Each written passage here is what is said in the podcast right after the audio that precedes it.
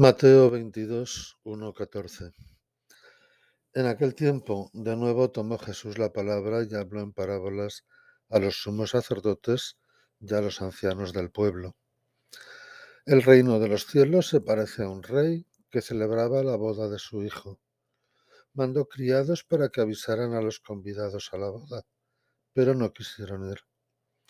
Volvió a mandar criados encargándoles que les dijeran, tengo preparado el banquete, he matado terneros y reses cebadas, y todo está a punto.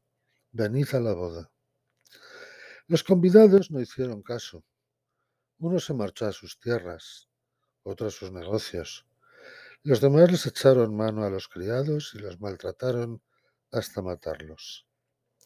El rey montó en cólera, envió sus tropas que acabaron con aquellos asesinos y prendieron fuego a la ciudad. Luego dijo a sus criados, La boda está preparada, pero los convidados no se la merecían. Id ahora a los cruces de los caminos, y a todos los que encontréis, convidadlos a la boda.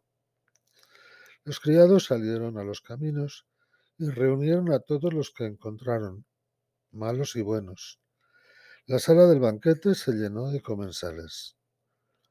Cuando el rey entró a saludar a los comensales, reparó en uno que no llevaba traje de fiesta y le dijo, Amigo, ¿cómo has entrado aquí sin vestirte de fiesta? El otro no abrió la boca. Entonces el rey dijo a los camareros, atadlo de pies y manos y arrojadlo fuera a las tinieblas.